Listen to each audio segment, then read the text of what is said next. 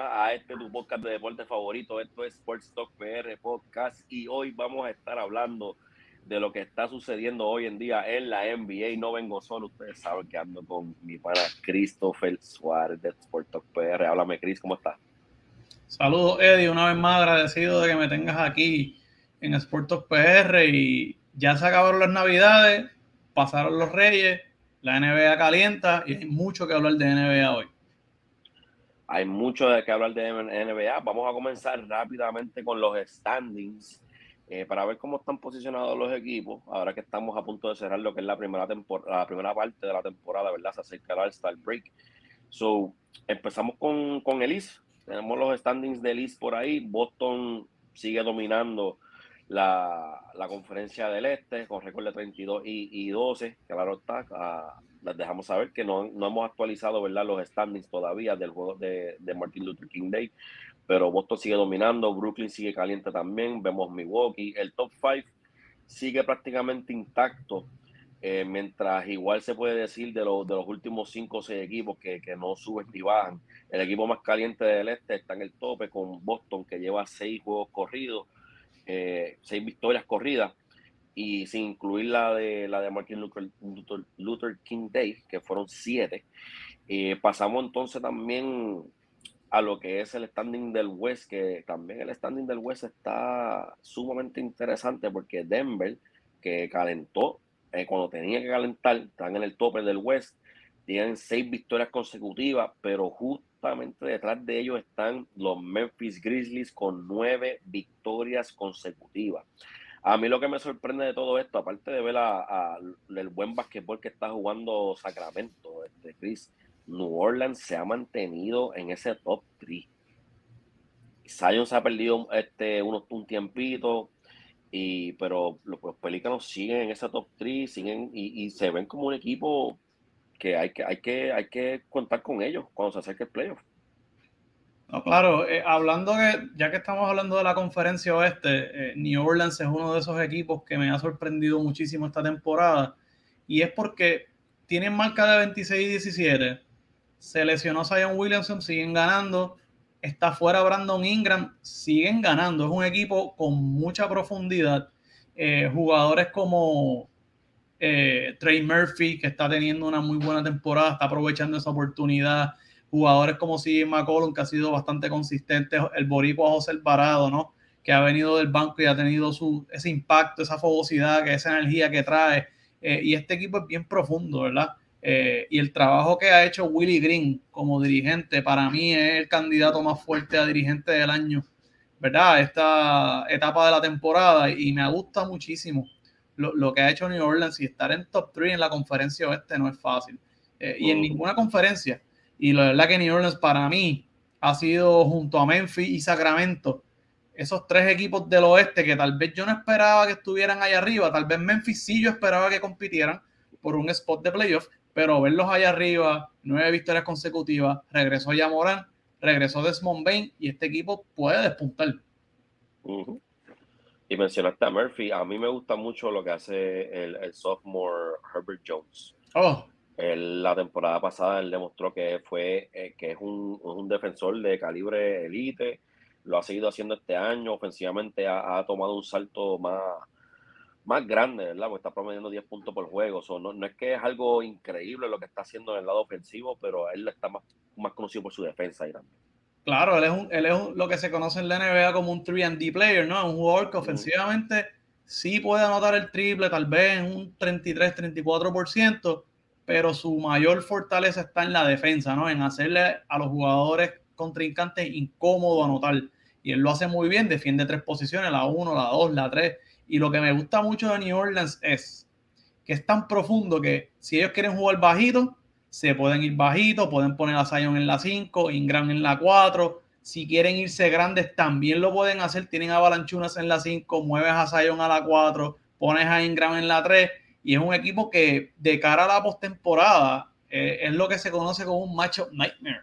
Es bien difícil de bregar y, y, y planear, planificar contra este equipo, ¿no?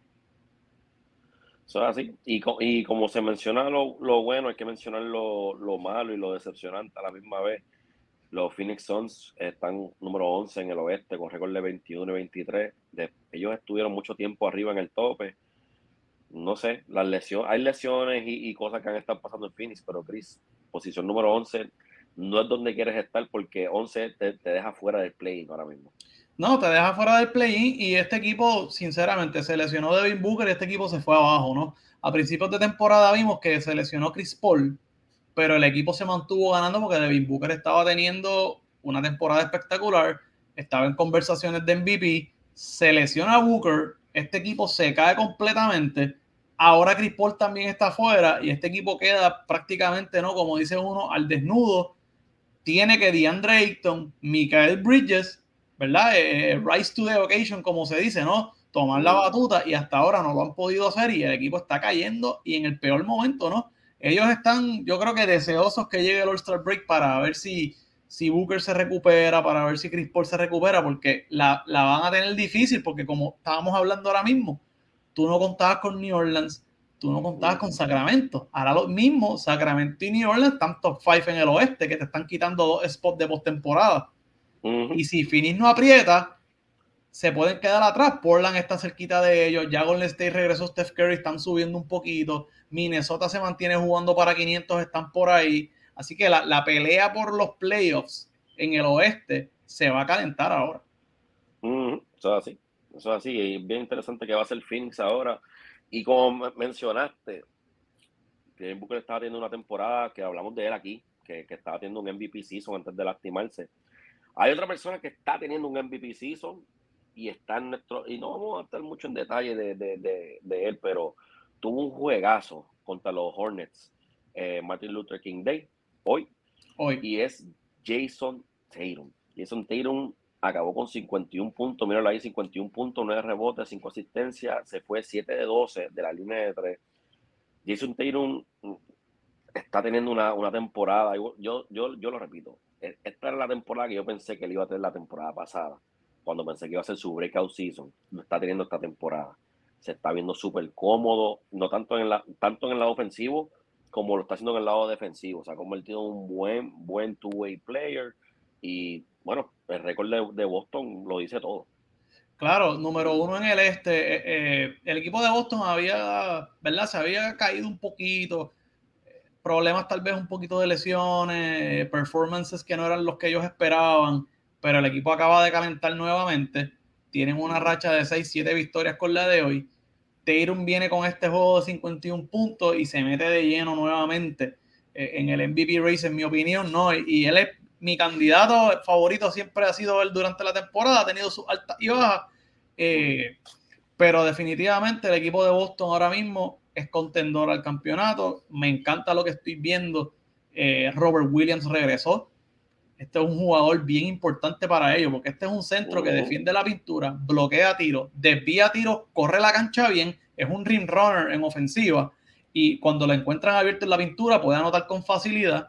Y este equipo a mí me gusta mucho. A mí me gustaría ver a este equipo añadir un jugador más, un, yo diría un shooting guard small forward que venga del banco, que pueda anotar. y, y yo, si fuera Boston, iría tras Boyan Bogdanovich de los Pistons de Detroit. Detroit no tiene nada que buscar. Probablemente pueden cambiar a Bogdanovich. Y para mí, Boston tiene que hacer esa llamada porque ya me estoy, me imagino, esa segunda unidad con Malcolm Brogdon, Derek White, un Bogdanovich que tú puedas traer, Grant Williams. Y ya tú tienes tus cuatro tipos que tú puedes traer del banco en cualquier serie de playoffs con un cuadro regular que tú tienes espectacular. Los, los Pistons ya le pusieron precio a, Bogdan Bogdanovich. Ellos están buscando unprotected picks. Eso es lo que están buscando ahora mismo. Claro. Hay varios equipos que obviamente tienen esos, esos, esos assets, ¿verdad? So, yo estoy de acuerdo, yo estoy de acuerdo. Tienen que traer otro, otro, otro punch que puedan traer de, ese banco. Alguien que pueda, un 3D, como estamos hablando ahora mismo de algo así yo digo Bogdanovich porque para mí es el perfecto que cae ahí, pero existen, ¿verdad? Existen muchos tipos, ¿verdad? No sabemos, por ejemplo, si Toronto se ve en modo venta, un OG Anunobi que se ha rumorado que podría estar en el mercado de cambio.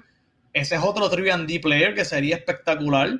Eh, y hay equipos, los equipos de abajo, ¿no? El mismo equipo de Orlando, un Terence Ross que puede ser un, un anotador del área de tres.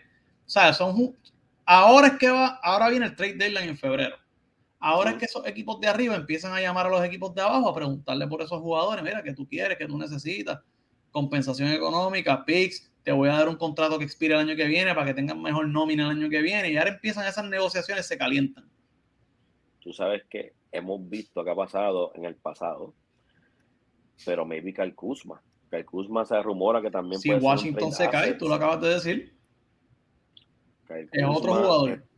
Está teniendo una buena, buena temporada. Espectacular. Kyle Kuzma saliendo del banco con ese equipo de Boston. Eso, eso es poder, eso es poder ahora mismo. Y yo sé que, como tú dijiste, esos teléfonos van a estar sonando ahora para esos jugadores así. Sabemos los rumores de Miles Turner y, y Buddy Hill que no aceptaron la extensión de, Indiana tampoco. O eso son cosas que están sonando por ahí. Nosotros vamos a cubrir el trade deadline. Lo cubrimos la temporada pasada. Definitivamente. Fue espectacular. Venimos con un par de cositas, pero estén pendientes porque eso es algo que definitivamente vamos a cubrir. Y hablando de todo esto, y que mencionamos Jason Tatum, mencionamos jugadores que son buenísimos, lo que viene por ahí es el All-Star Game, se acerca el All-Star Weekend y tenemos los votos más recientes aquí. Se los vamos a mostrar. Vamos a comenzar con los guards en el East. Estos son los votos hasta ahora. Le vamos a la próxima fecha que vamos a estar viendo cuando den los votos actualizados, pero ahí lo ven. Kyrie Irving, Donovan Mitchell, James Harden, Jalen Brown y Trey Young. No es ninguna sorpresa, ¿verdad? Que veamos, a, eh, veamos esos cinco nombres ahí porque son jugadores que están teniendo una, temporada espectacular. No, claro, eh, obviamente Kyrie siempre es un fan favorite, siempre va a estar en los top eh, eh getters de, la conferencia este.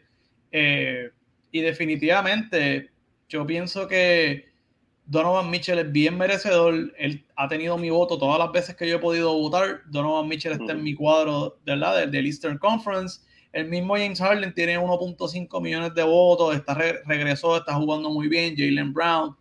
Para mí, obviamente, no es tan, tan famoso. Indiana no es una franquicia muy famosa en términos de fanaticada y demás. Es Tyrese Halliburton, que está lastimado, pero para mí ha hecho lo suficiente para estar en el All-Star Game como un iniciador. Obviamente, espero que entre tal vez como reserva, ¿no? Viendo los votos, que estos votos son hasta el 16 de enero, hasta hoy. El 19 va a salir la próxima ronda de ver cómo están las cosas y vamos a ver los cambios que hayan.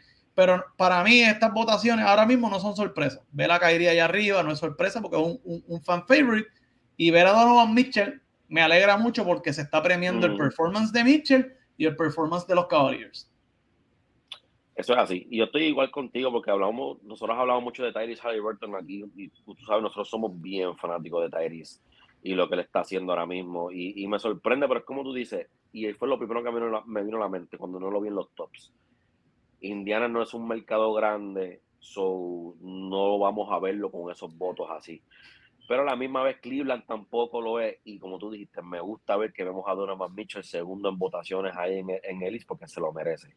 Claro, y obviamente Mitchell tiene, eh, ya tiene una reputación, ya ha estado en, la liga por alrededor de 5 o 6 años, so ya la gente lo conoce, para, para, ¿verdad? Para propósitos de los... Porque, y tiene que recordarle, tenemos que recordarle, estos votos, estos números vienen de lo que es el voto de la fanaticada. ¿okay? En la fanaticada escoge en el juego de estrellas los iniciadores. La fanaticada va a escoger los 5 del East y los 5 del West. Cuando viene lo de las reservas, ahí entran los votos de los dirigentes y de los jugadores. O en las reservas vamos a ver tal vez jugadores que uno dice, wow, pero es que este tipo tiene que iniciar, este tipo tenía que estar ahí. No lo ves tal vez en el top 10 de las votaciones. Tú vas a ver que los dirigentes y los jugadores arreglan eso y entran esos tipos ahí, ¿no? Esto, es parte de lo... Y, recordando que esto, todos estos tipos van para un pool y los, el que tenga la mayoría de votos en el este y el que tenga la mayoría de votos en el oeste montan su equipo estilo guerrilla, estilo yo me voy con este, yo me voy con aquel, y lo hemos mm. visto, LeBron James va nuevamente encaminado, lo vamos a ver ya mismito, a ser el, es el número uno ahora mismo en votos, así que va a escoger su equipo, yo creo que nuevamente LeBron. Nada, sorpresa de nadie, a sorpresa de nadie, vamos para allá ya mismo, antes de llegar allá, creo que, si no me equivoco, como vamos a ver al líder del este, ahora, si vamos para los, para los forward eh, del, del este Ahí tenemos los cinco para el a sorpresa, de nuevo, sorpresa de nadie. Kevin Durant, Giannis Antetokounmpo, Jason Tatum, Joel Embiid y Jimmy Butler. Ahora hay una gran la diferencia de 5 a 4 sí, es bastante. 3 millones, 2.5 eh, millones de votos podríamos decir, ¿no? Eh, pero nada de sorpresa aquí, Eddie. Realmente eh, Kevin Durant, Giannis, Tatum, Joel Embiid. Yo creo que en el programa anterior, cuando estuvimos nosotros diciendo los que nosotros entendemos que iban a hacer la disyuntiva iba a ser esta. Kevin Durant, Giannis, Jason Taylor, Joel Embiid, escoger tres de estos cuatro. Y ahora mismo las votaciones están como yo entiendo que debe ser el cuadro. Durant, Giannis, Taylor y Joel Embiid, ¿verdad? Tal vez rezagado ahí, obviamente. Kevin Durant está lesionado, una lesión bastante seria en su MCL. Las posibilidades de que Kevin Durant juegue el juego de estrellas son remotas lo van a nombrar como, como, como All-Star. No sé si en, un caso como este, no lo he visto todavía, qué sucede si él es el top vote de list y está lesionado. ¿Lo van a dejar escoger el equipo y después lo sustituyen a él o se van a mover al próximo en el list, verdad? A ver, quiero ver cómo se maneja eso, pero tampoco nada de sorpresas aquí. Y yo creo que estos cinco nombres que están aquí, de una manera u otra, sean starters o reservas, van a estar en el All-Star Game. Jimmy Butler va a estar como reserva, de eso no hay duda. So, lo que so, es una, va a ser una lástima volver a ver que volver a ver a Kevin Durant perderse otro juego de estrella. Es una lástima. Lo que sucedió por lo menos la temporada pasada fue le consiguieron la sustitución, que lo sustituyó, lo sustituyó la, la sustitución de él fue Jason Taylor. Correcto. Él escogió el equipo. Y no jugó. Pero si no, si no me equivoco, LeBron tuvo dos picks, dos picks consecutivos, si no me equivoco. Fue algo así. Pero él, sigue escogiendo el equipo. A mí no, esa parte a mí no me encanta que el NBA haga eso, porque si él no va a jugar, yo sé que esa es parte de ser el top vote getter, ¿verdad? Yo creo que tú puedes resaltar que él es el top vote getter, pero que el equipo lo coja el próximo que va a, a estar en las votaciones, porque ese es el que va a jugar. De acuerdo. Pero de acuerdo. Claro que sí. Totalmente de acuerdo, pero aquí, pues, veremos a ver qué pasa, que también ese draft también vamos a venir con un par de cositas ustedes pendientes aquí. Y hablando de, ah, diciendo que estén pendientes, recuerden, suscríbanse aquí al canal. Suscríbanse, estamos en YouTube, estamos en Spotify. Recuerden, suscríbanse, denle like, compartan el video, denle para todas las redes sociales de nosotros: Facebook, Instagram, TikTok, Twitter. Estamos en todos lados, así que denle para allá y suscríbanse ya. Ahora pasamos al West con los guards del West. Y vemos aquí también sorpresa de nadie. Steph Curry, Luka Doncic, Jamorak. Me gusta esta, SGA. Me gusta ver a Shea Gildas Alexander ahí y Clay Thompson número 5. ¿Qué tú crees de eso, Obviamente, nada de sorpresa que esté Stephen Curry primero. Eh, eh, Steph Curry, otro de los top getters y fan favorites en la NBA. El equipo de Golden State tiene mucha fanaticada. Eh, por eso yo creo que vemos a Clay Thompson en el top 5 en estas votaciones. Me encanta ver a Yamoran y a Shai Gilgis Alexander aquí. En mi opinión, cuando hice mis votaciones, yo escogí a Luka Doncic y a Shai Gilgis Alexander. Yo, para mí es importante que hayas jugado muchos juegos y tu performance obviamente está en el nivel elite y tu equipo está luciendo bien. Luka Doncic, obviamente, Dallas está ahí en ese top 6, top 7 del West si miramos los standings del oeste, el equipo de OKC tiene 21 victorias y 23 derrotas, solamente a dos juegos de estar a 500. Mm. Y obviamente lo que ha hecho Shaquille Alexander es parte de todo esto. Eh, todos pensábamos que Oklahoma City iba a estar en el último lugar, ¿no? Eh, eh, para escoger de los primeros en el draft, pero ahora mismo tienen 21 y 23. Y si quiero ponerlo, voy a poner rapidito los standings del oeste. Mm. Oklahoma City tiene 21 y 23, solamente a un juego del Utah, que está número 10 para el play-in. Eso es lo que quiero, que, lo que quiero ver ahí, ¿no? Han ganado tres juegos consecutivos. Me encanta, me encanta ver a Chai Guillos Alexander aquí, definitivamente. Y yo estoy contigo, yo en mis votaciones también, igual, yo tuve, yo tuve SGA con, con Luca en, en mi backcourt y, me gusta hablar mucho de él porque siento que es un, eh, entre muchas personas lo dieron como un regalo cuando cambiaron a Paul George, ¿verdad? Por, por él y, mandaron a Paul George por los Clippers. Y no ha sido así. O sea, he estado viendo, llevo, llevo días viendo estadísticas que dicen que tiene más juegos de 30 puntos que los que el Kawhi y por George combinado. En cuestión tiene más puntos anotados que ellos dos combinados también desde el trade. O sea, he visto muchas estadísticas de él en, en, en, en lo que ella, y me gusta ver que lo reconozcan porque el, el chamaco bien talentoso, mano. Un equipo de OKC que tiene mucho futuro y obviamente van a ser y tienen, son dueños y señores del draft por los próximos yo no sé cuántos años. Yo diría de los próximos 5 o 6 temporadas, ellos van a estar bien posicionados, no importa mm. en la posición que llegue, por la cantidad de picks que tienen, que pueden utilizar en cambio, moverte hacia arriba en el draft, puedes hacer muchas cosas. Hablando de Chiquillos Alexander, yo creo que esto es un ejemplo de cuando un jugador lo mueven de un equipo y le dan prácticamente mano libre desde, desde sus comienzos a lo mejor Shaquille Alexander en los Clippers hoy no es lo que es hoy en Oklahoma City. No sé si me explico. Con Kawhi Leonard y el equipo de los Clippers hace unos años atrás siendo ganadores, ¿verdad? Porque podemos decir que son ganadores. A lo mejor el rol de, de Shaquille Alexander iba a ser un rol importante. Pero a lo mejor no iba a tener la mano libre que tienen aunque sí. Y él ha tenido esa oportunidad de cometer errores estas últimas dos, tres temporadas aprender, cometer errores y ahora miren la clase de jugador ofensivo que se ha convertido este muchacho. Y donde OKC está jugando, está jugando bien. Y yo te digo la verdad, mano, OKC es un equipo que de dos a tres temporadas va a estar en el top four del oeste. Y no tienen a Chet Holgren. Y no tienen a Chet Holgren. Lo que puedan conseguir en este próximo draft. Ya tiene SGA. Mira cómo está jugando Josh Giddy. Josh Giddy está jugando espectacular lo que tú, o sea, Oklahoma City está, ya ese review feo que hubo hace dos, tres años, se va a ir acabando y van a ir subiendo. Y me encanta, me encanta verlos aquí. Sí, hay que estar bien pendiente. Y una de las cosas que yo estoy bien pendiente, no vamos a entrar en este tema, pero wow, si ok, si pudiera coger a Víctor Beñama y juntarlo con Che Holgren, eso sería algo. Bueno, ahora mismo la tienen difícil porque tienen un récord casi en 500, pero va a estar bien interesante donde termine Víctor Wembanyama. Y recuerden que todavía, si no me equivoco, están los juegos gratis de, de Víctor Wembanyama en NBA, en NBA League Pass. Si usted entra a la aplicación de la NBA, eh, le va a salir el tab de Víctor Wembanyama. Los juegos son en vivo, no, no, no van a salir grabados. Usted tiene que verlo en el mismo momento que está ocurriendo. Lo bueno de eso es que usted los puede ver a eso de las 2, 3 de la tarde cuando ese equipo juega, porque en Francia son 5 o 6 horas de diferencia y acá lo podemos ver de día, no tenemos que verlo de noche. Eso es así. Y si, y si no eres muy amante de Víctor o simplemente no te importa, también está Tremont Waters ahí y todos nos gusta Tremont eh, Waters. Armador de la Selección Nacional de Puerto Rico y de los Gigantes de Carolina en el BCN.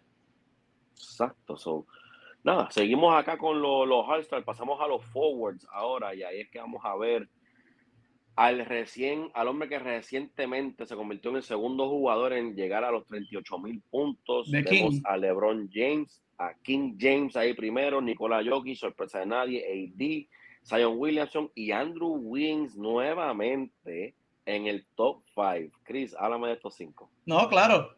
Vuelve a repetirse la historia. Golden State tiene mucha fanaticada, van a votar mucho. Mira Andrew Wiggins ahí en el top 5 LeBron ser el top vote getter ya es un, un, given, ¿no? Tú sabes que LeBron va a ser el número uno en votos, no hay break.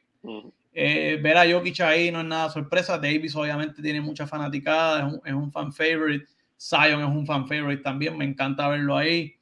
Obviamente, para mí, ya sabemos que Davis no va a jugar. Yo espero que Zion de aquí al All-Star se recupere. Quiero verlo.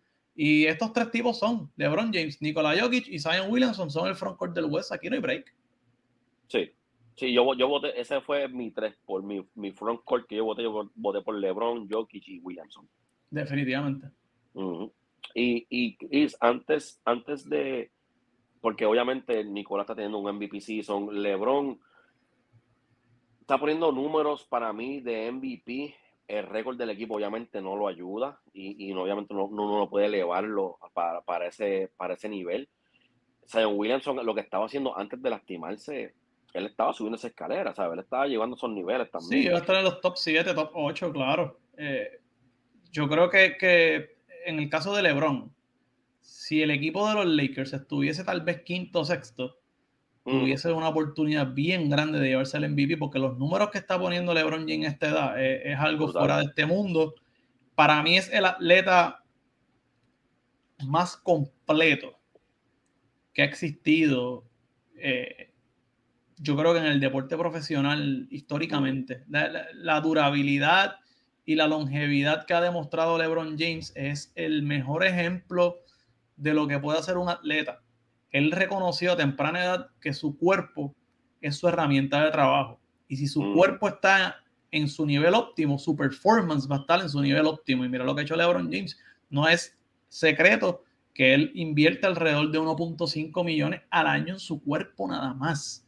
Mm. Obviamente él tiene el dinero, él ha tenido esos grandes contratos, pero esto es un ejemplo.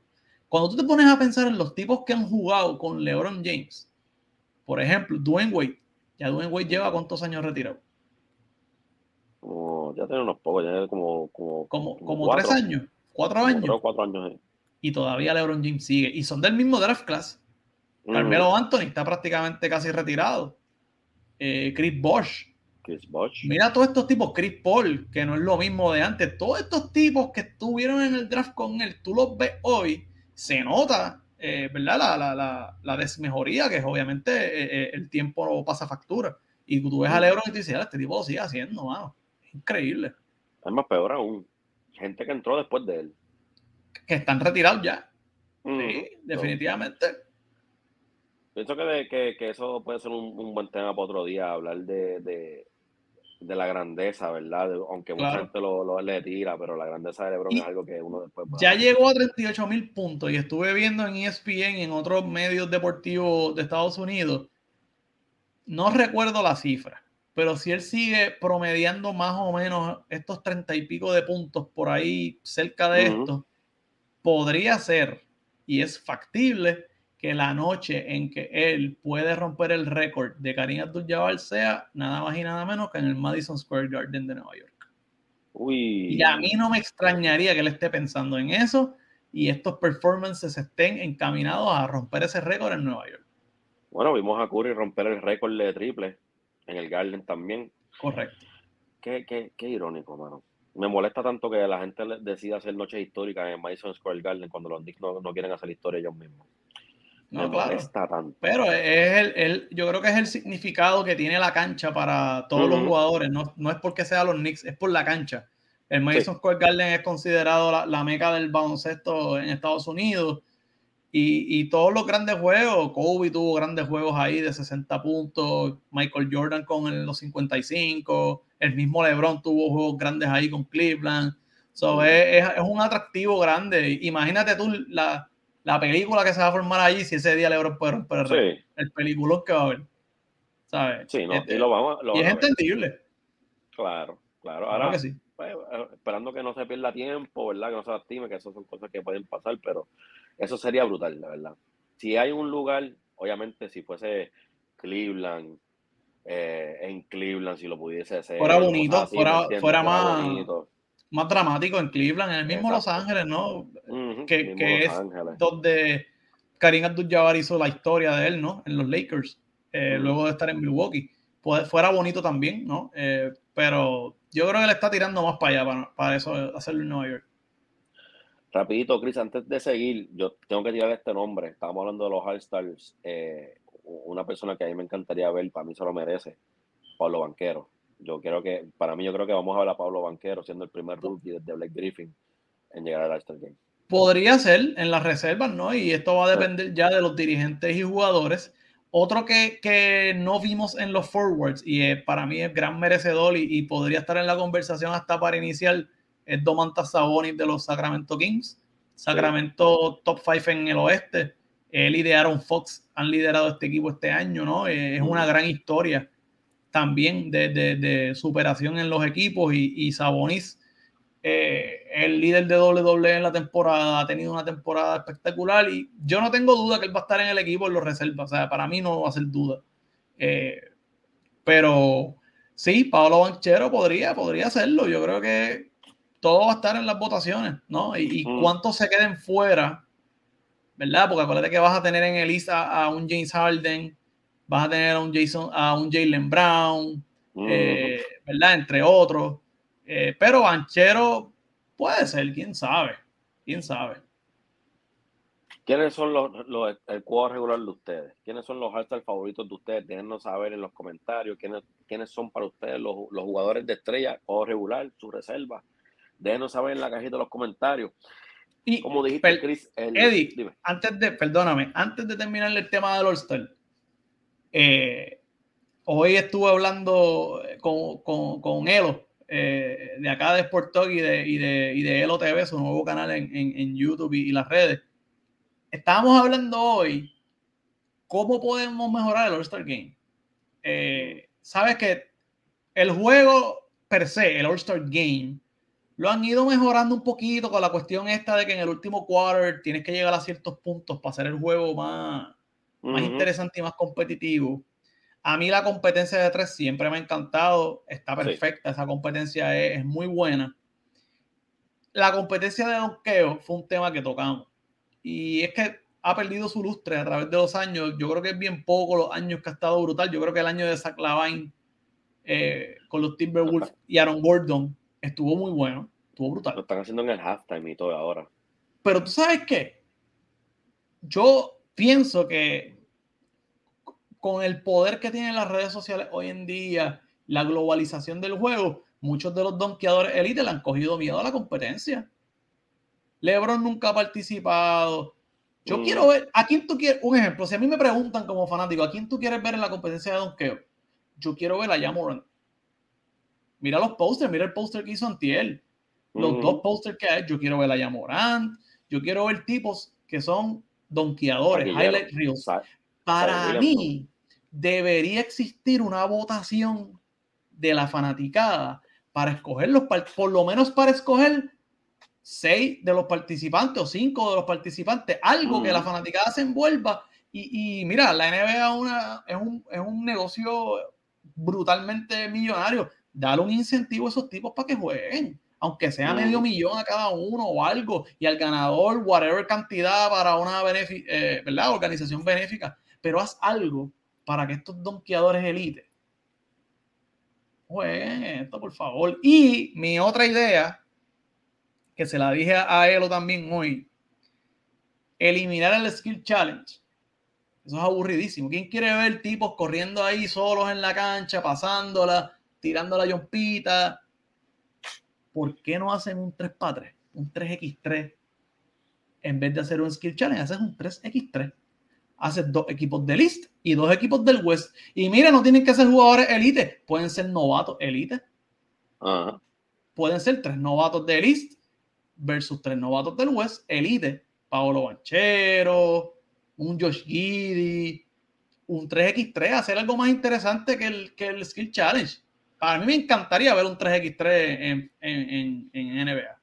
Ellos, ellos, trataron de hacer algo así, ellos trataron de hacer algo así el año pasado, pusieron tres rookies contra los Atletucumpo. Sí, pero eh, que no... eso, eso suena más a un invento. Ah, ah, vamos a poner tipos elite, aunque sean novatos, pero que sean elites como novatos, o second year players elite, los ahí a jugar. Hacer algo chévere, porque el skill challenge. ¿Quién quiere ver los tipos driviando ahí? La pasó. Siempre hay uno que no puede pasar y la pasa siete veces y se sale del círculo. ¿Quién quiere ver eso? Yo aprovecharía también de alguna, de alguna manera. A mí había algo que ellos hacían antes que me gustaba. Era para mí interesante que traían un jugador actual, un jugador retirado y una. Eso estaba mejor que el Skill Challenge, claro que sí. Y hacían la competencia esta de los tiros, que terminabas con el tiro de media cancha. Que traían, me acuerdo que en el equipo de Houston siempre estaba Robert Horry, un jugador actual y una jugadora de los Houston Comets. Eso estaría bueno otra vez. Claro. Vente la charrería esa del Skill Challenge. Eso es una charrería. Y yo, yo digo que tú utilizas eso nuevamente, le estás dando el foro a la WNBA que tú como compañía necesitas que eso crezca como quiera. So, aprovecha eso mismo para subirlo. So, totalmente de acuerdo. Lo que dijiste de la, de, la competición, que lo están haciendo hasta en el halftime, ya, ya, ya, no, ya no es ni un segmento como tal. A mí me encanta la competencia de tres. La competencia de donkeo, lo que era el Saturday All-Star Performances, era la competencia de tres y donkeo y eso era un show brutal. Y ahora los tipos no quieren participar, hermano. No, ya están participando. Siempre es un novato que participa un novato. Cada vez está bien que brinque y eso, pero no es un fan favorite. La gente quiere ver donkear allá Morant. Claro. La gente en algún momento dado quería ver donkear a Russell Westbrook, quería ver donkear a Derrick Rose. Al mismo LeBron, mano. LeBron nunca participó y eso a mí nunca me ha gustado de él. No quiso participar en la competencia de donkeo nunca con la habilidad que tenía. O sea, el mismo Kobe, por lo menos de novato, participó. Y lo ganó. Isaiah Ryder, me acuerdo. Vince Carter. Obviamente, Vince Carter, McGrady, Michael Jordan, Dwight Howard, Nick Robinson. Eh, ah, esa es otra cosa. Siempre ponen un hombre grande que ni siquiera donkea bien. Yo te podía entender a Dwight Howard. Era el, era el hombre grande más atlético que había en la liga. Pero a veces ponen aquí unos tipos como, como si pusieran a Mitchell Robinson de los Knicks a donkear ahí. Ah. Que no tiene ningún tipo de atletismo o habilidad para, ¿verdad? Eh, no sé, mano, yo de verdad que buscaría la manera de mejorar ese producto.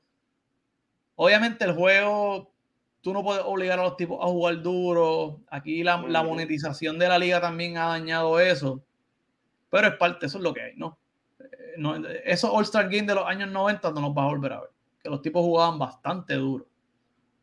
Y hay algo que yo voy a decir todos los años, y a mí me encantaría que lo trajeran de vuelta. A mí me encantaba cuando el juego de estrella se jugaba cada cual con uniforme de. Ay, por favor, sí. Eso, eso de, yo cuando lo cambiaron a hacer un uniforme de East y uno de West, no me gustó. No. Eh, lo clásico, ese uniforme. Y ahora, ¿tú sabes qué? Que ahora existen los tantos uniformes, el City Edition, toda esa cuestión. Oye, tú puedes, tú puedes coger el East, vamos a poner un ejemplo, Ellis tiene que usar los uniformes blancos, pero puedes poner el uniforme blanco cualquiera que tú tengas. Si tú tienes un uniforme blanco City Edition, úsalo. Y los del West, usa de color y puedes usar el City Edition, que son uniformes, la mayoría están brutales. Y le pones el parcho de Ellis, eso es lo que hacían, le pones el parcho Eso era, para mí era lo mejor, ver cuando tú veías esos jugadores, tú veías a Jordan, el uniforme de los Bulls, ahí está Jordan eh, Pippen, ya, ya lo vi ahí, Ewing, eh, ¿sabes? Rick Estabas con tu uniforme, con tu eso, eso está bello. Y te voy a decir más. Yo lo pongo, obviamente, el BCN se copia mucho del NBA y en muchas cosas. El BCN también, chicos, todos esos uniformes de los equipos también. El del equipo. Veía bonito. Oye, y, te la, y se la di de gratis al BCN. BCN, te la acabo de dar de gratis. Pon un 3x3 en el All-Star Game. Uy. Cógete tres tipos de la división Metro y tres tipos de la división Isla y vámonos a hacer un 3x3 chévere. Sí, yo te voy a hacer un balón idea. ¿Te acuerdas cómo, se hacía en béisbol? El que gane el juego estrella tiene, un home advantage. Eso sería un palo. en el MLB hubo un tiempo que funcionó, después no era un palo, porque cuando tú vas al All-Star Game, tú decís, coño, tengo que jugar duro porque si, o sea, quiero ganar, me interesa ganar porque si llego a la final tengo el home court. Eh, eso estaría interesante en la NBA también, ver, de qué manera se podría implementar algo así. Eh, a veces es difícil, ¿no? Los jugadores mismos son medio reacios a estos tipos de cambios así, pero tienen que hacer algo, hay que spice it up cada 5 o 6 años. Estamos en una era que ahora mismo lo que domina en las redes sociales son los videos cortos. el, espacio de atención de las personas es menos. Y la gente se aburre de lo mismo. Estamos en esa era, lamentablemente, para bien o para mal.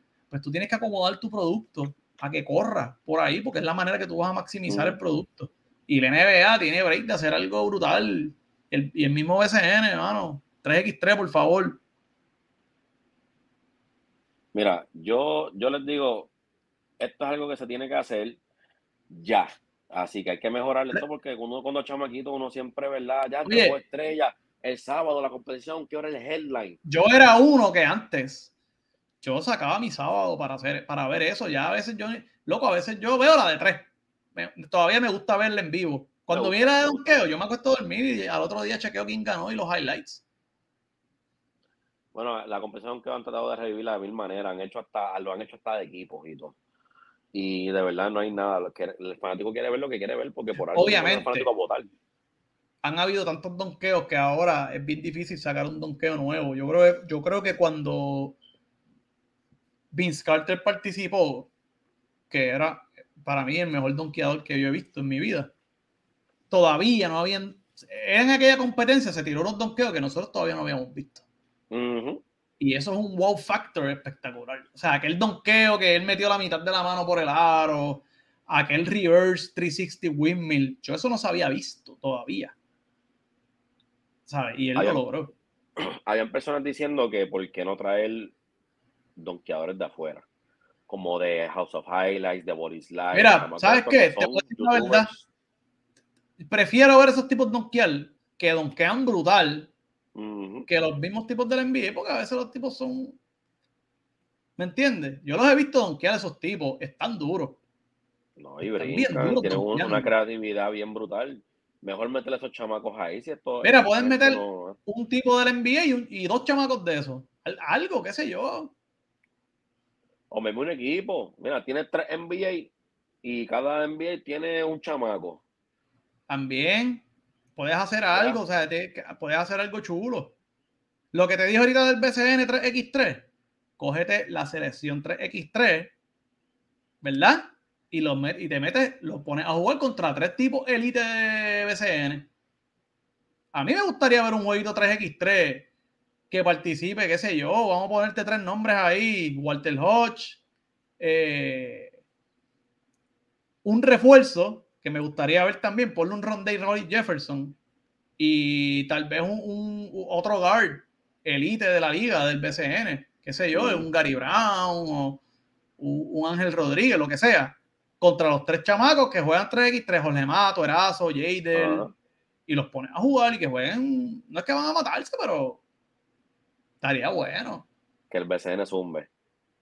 De gratis se la digo. Claro. Y tienes que poner tipos trash talker. Moni Rodríguez, Walter, tipos que son trash talker. Tiene que, ah, pues, y eso es mejor que el Skill Challenge, en mi opinión. Yo pienso que pronto vamos a recibir llamadas e email del NBA, del BCN, por ahí. Chris, aprovechen que está de buen humor y se las dio de gratis. esta se las di de gratis. Esta la voy a dar de gratis. Tengo muchas ideas, pero esta la voy a dar de gratis. La otra podemos hablar por el bien del baloncesto. Claro que sí. Claro que sí, chacho. Dime tú. Dime tú. Dime tú. dijiste, Chris, el la próxima ronda de votos del all es el 19. El 19 sale la próxima, el tercer eh, ventana de resultados, ¿no? Donde ellos divulgan, la NBA divulga cómo van los resultados. Eh, y ya próximamente vamos a ver por ahí las selecciones, porque ellos lo hacen una semana, anuncian los starters y otra semana la reserva. Eh, pues estamos bien pendientes porque obviamente nosotros vamos a estar cubriendo todo lo que es esto NBA, All-Star Game. Vamos, semanalmente usted nos va a ver aquí con contenido en Sports Talk PR Podcast. También, como mencionó Chris, denle eh, like y suscríbanse a lo que es el proyecto de Elo también, el OTV, que también viene con muchas cositas por ahí, va a estar en YouTube y también en las redes sociales, Facebook e Instagram. Así que pendiente por ahí. Shout Charagua al nuestro, a él, lo que viene, viene, viene una sorpresita por ahí, así que pendiente. Sí. Y pues rapidito aquí, Chris, sabemos que la NBA es un juego global y ellos lo hacen todos los años, todos los años lo dejan saber. Eh, viene el 23 de enero, los Bulls se van a enfrentar a los Pistons en Francia, estaban subiendo ya fotos y videos que ya, que ya llegaron, ya los equipos están allí están listos para eso, lo menciono porque también hemos visto equipos Dallas, Miami, que están jugando en México también esta, esta temporada, tuvieron esos jueguitos así. A mí me encanta cuando las ligas NBA y MLB hacen estas NFL lo está haciendo.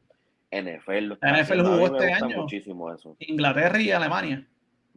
Sí, no, eh, esto, eso, es parte de promocionar el juego, promocionar el juego, globalizarlo, buscar el más interés, ¿verdad? Eh, lo que es la televisión y demás. Hay un equipo de G-League en México, los capitanes de Ciudad de México. Eh, así que poco a poco, poco a poco se está viendo esto y, se van a estar viendo las caras ahí y va a estar interesante verlo. Hay que ver si Víctor Buenbañama se da la vuelta porque Detroit es un, uh. Detroit es un candidato. A conocer a su, a su futuro equipo. Claro, y a conocer a Killian Hayes, puede ser su point guard. Qué lástima, mano, que es Cunningham eh, también que estaba jugando. Pero tocando ese tema rápido, oportunidades de juego. Mira a Killian Hayes, lo bien que está jugando con el tiempo de juego. Ese muchacho tuvo un año de novato difícil. Y luego en su segundo año ya entra Kate Cunningham, le quita la posición, que Cunningham es el point guard. Pero Killian Hayes es bien talentoso, un jugador sumamente joven. Y está jugando muy bien con Detroit. Obviamente Detroit no está ganando, pues eso es parte de... Está jugando muy bien. Y yo creo que esto va a ayudar a Detroit a la larga, porque el año que viene tienes a Cunningham de nuevo y ya tienes a Killian Hayes pulido. ¿Me entiendes? A mí Detroit, Detroit tiene, tiene, muchas piezas jóvenes buenas. A mí me gusta mucho eh, Sadik Bay. Sí, Sadik Bay es muy bueno. Eh, tienen, obviamente, hablamos de Cunningham, Killian Hayes, eh, Jalen Ivy, Jalen Durant. O sea, hay, hay Oye, me, gustan los dos. Me gusta Jaden Ivy y me gusta mucho Jalen Durant, que yo pienso que Detroit en el 3 deadline, cuando cambia Bogdanovich, que lo va a cambiar, que meta en el, pate, en el paquete a Isaiah Stewart y le dé la posición de centro a Jalen Durant y vámonos que es tarde. Y el año que viene, tú vas a tener a Davy, a Hayes y a Durant mejorados con más experiencia cuando regrese Kate Cunningham y tienes un núcleo joven para moverte hacia adelante. Ya. Vamos a ver qué sucede ahí, pero los Pistons es un equipo que también tiene un buen. Hay muchos equipos jóvenes con, buen, con buena promesa. Lo que pasa es que a lo que se desarrollan y eso, hablamos de Houston, Detroit, Orlando. Esto no es de la noche a la mañana. Los jugadores no se hacen de la noche a la mañana. Esos tipos llegan a la NBA, es un juego totalmente diferente para ellos se tienen que preparar físicamente para jugar 82 juegos y eso conlleva tiempo para que tu cuerpo se acostumbre a estar 82 juegos jugando, practicando, comer bien, hacer muchas cosas bien. Y estos chamacos, poco a poco, mira, mira, te voy a dar un ejemplo. Dwight Howard cuando entró como novato, era un mm. palillo de dientes. Y en dos, tres años, ya tú habías visto, ya tú estabas viendo un Dwight Howard más fuerte, mejor condición física, el mismo LeBron James, todos estos tipos, Dwayne Wade cuando entró a la liga era un flaco. Poco a poco van haciendo su físico.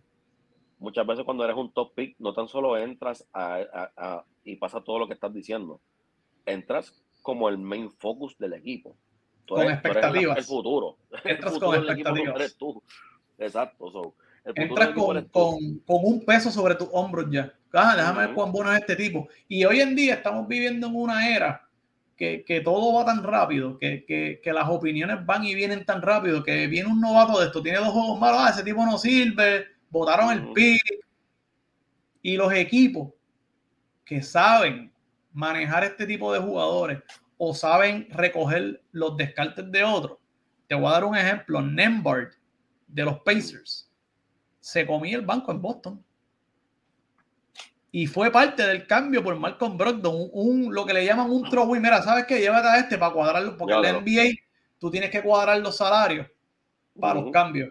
Pues mira, llévate a Nembard para cuadrar el salario. Olvídate que ese tipo yo ni lo uso. Y mira lo que está haciendo Nembard en Indiana.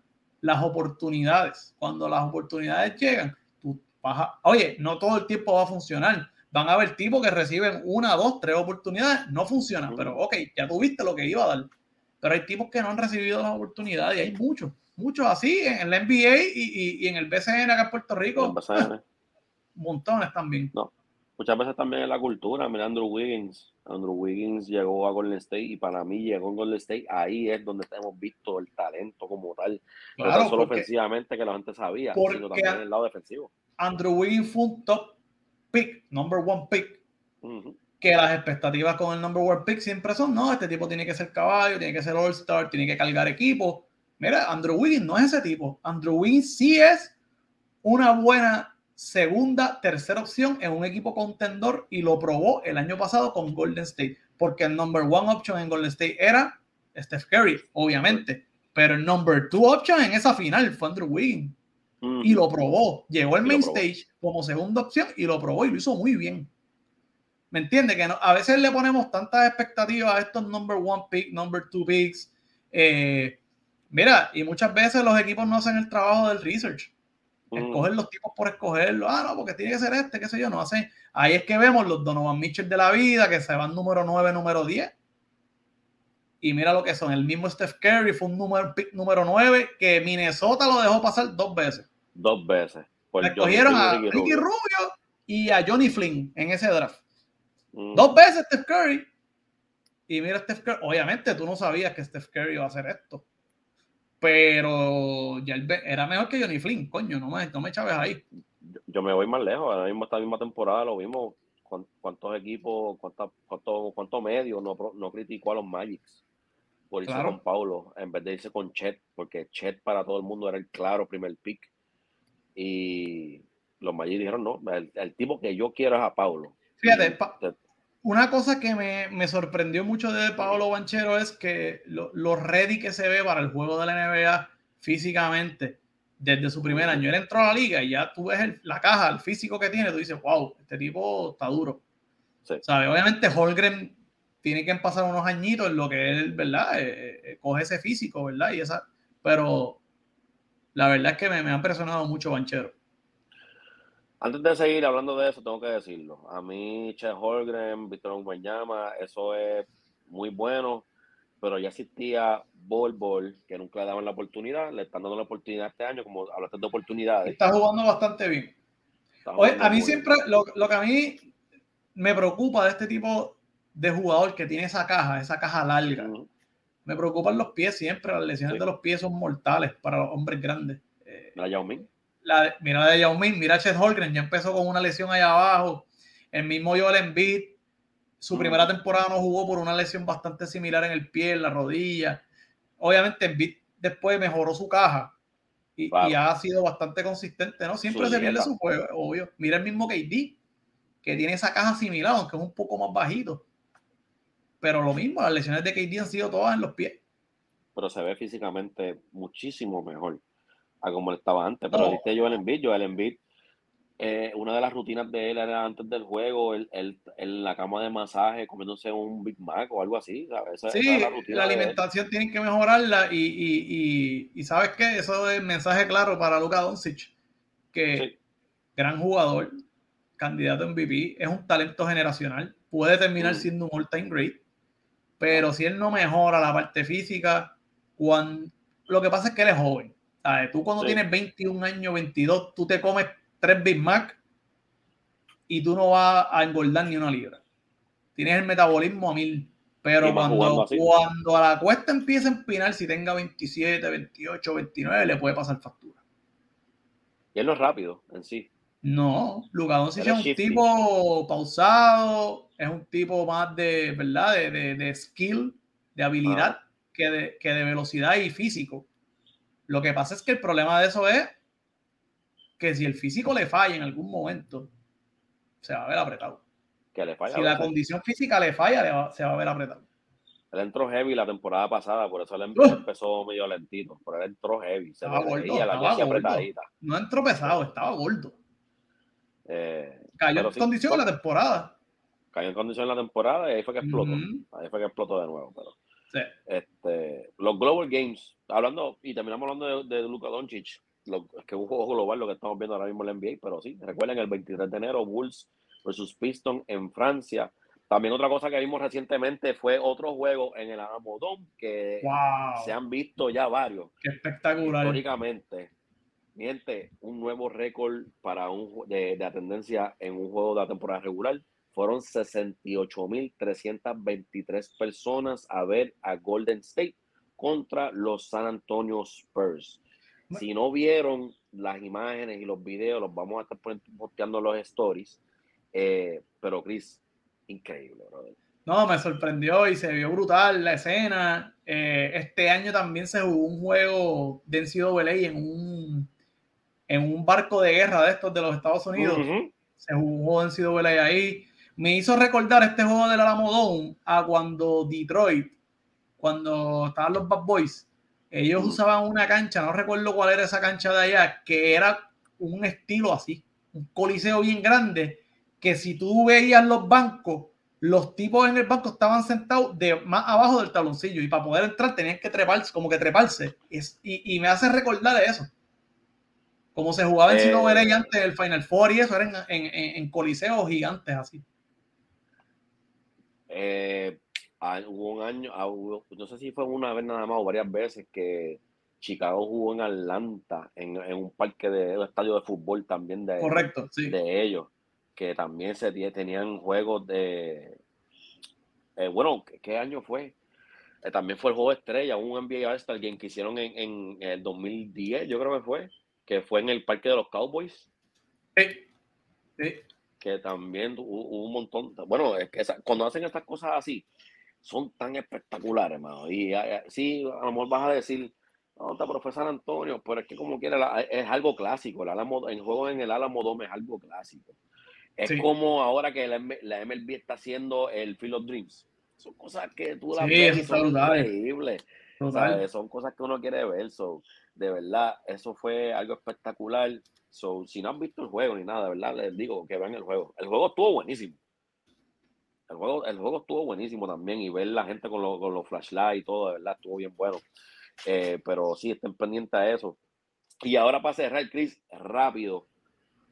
Subimos hoy, hoy es lunes, ustedes saben que todos los lunes se sube el update de nuestro MVP Race. El MVP Race, siempre lo digo, es algo de nosotros.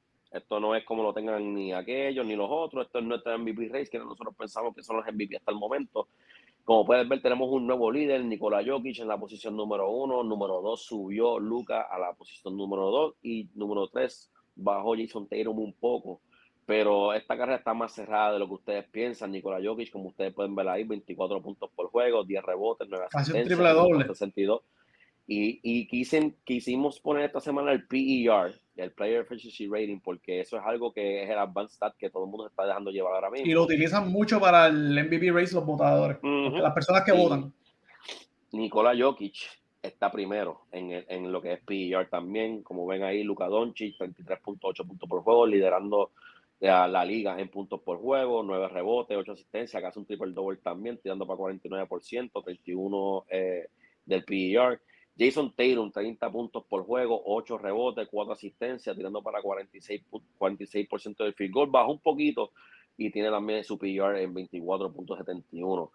Estos son los MVP candidates para esta semana. Chris, ¿qué tú crees de estos tres muchachos ahí? Todos merecedores del premio si se acabara la temporada hoy, eh, definitivamente Nikola Jokic podría ganar su tercer MVP consecutivo. A veces es más difícil, la NBA para dar un tercer MVP consecutivo está bien difícil, le pasó a Giannis. Eh, Doncic podría ser, Jason Taylor siempre ha sido mi favorito esta temporada, pero los tres que están ahí son bien merecedores. Pero ahora mismo, como lo pusimos nosotros ahí, yo lo veo así ahora mismo. Jokic tiene a Denver número uno en el oeste promediando casi un triple doble, PR bien alto, figure percentage alto, los pases que hace este tipo. Usted tiene que sentarse a ver un juego de Denver y mm. ponerle el ojo a Nikola Jokic todo el juego cuando tiene el balón en las manos. Es increíble. Este tipo es de otro mundo. Sí, lo que están haciendo estos tres es, otra cosa. Obviamente hay, hay gente que está subiendo, Kevin Durant ha estado subiendo, Sam Williamson estaba subiendo, obviamente las lesiones, pues, son cosas, son partes del juego. Y pues esta es esta semana lo que está, lo que está corriendo, lo que está sucediendo en la NBA. Gracias a ustedes por estar aquí con nosotros. Recuerden siempre entrar a nuestras redes sociales. Nos pueden seguir tanto Facebook, Instagram, Twitter. Suscríbanse al canal. Tenemos también, como mencionamos ahorita, Elo, que viene con Elo TV también. Suscríbanse ahí también con él. Denle follow en las redes sociales. Recuerden seguirnos también en el rollo del BCN. También recuerden seguirnos en RBI PR y nuestra nueva página dedicada a todo lo que es moda, tenis, eh, la página de Backroom PR. So, vienen muchas cosas por ahí, mi gente. Chris, gracias nuevamente, gracias como siempre estar aquí conmigo y nos vemos la próxima, Corillo. Chequero, mi gente.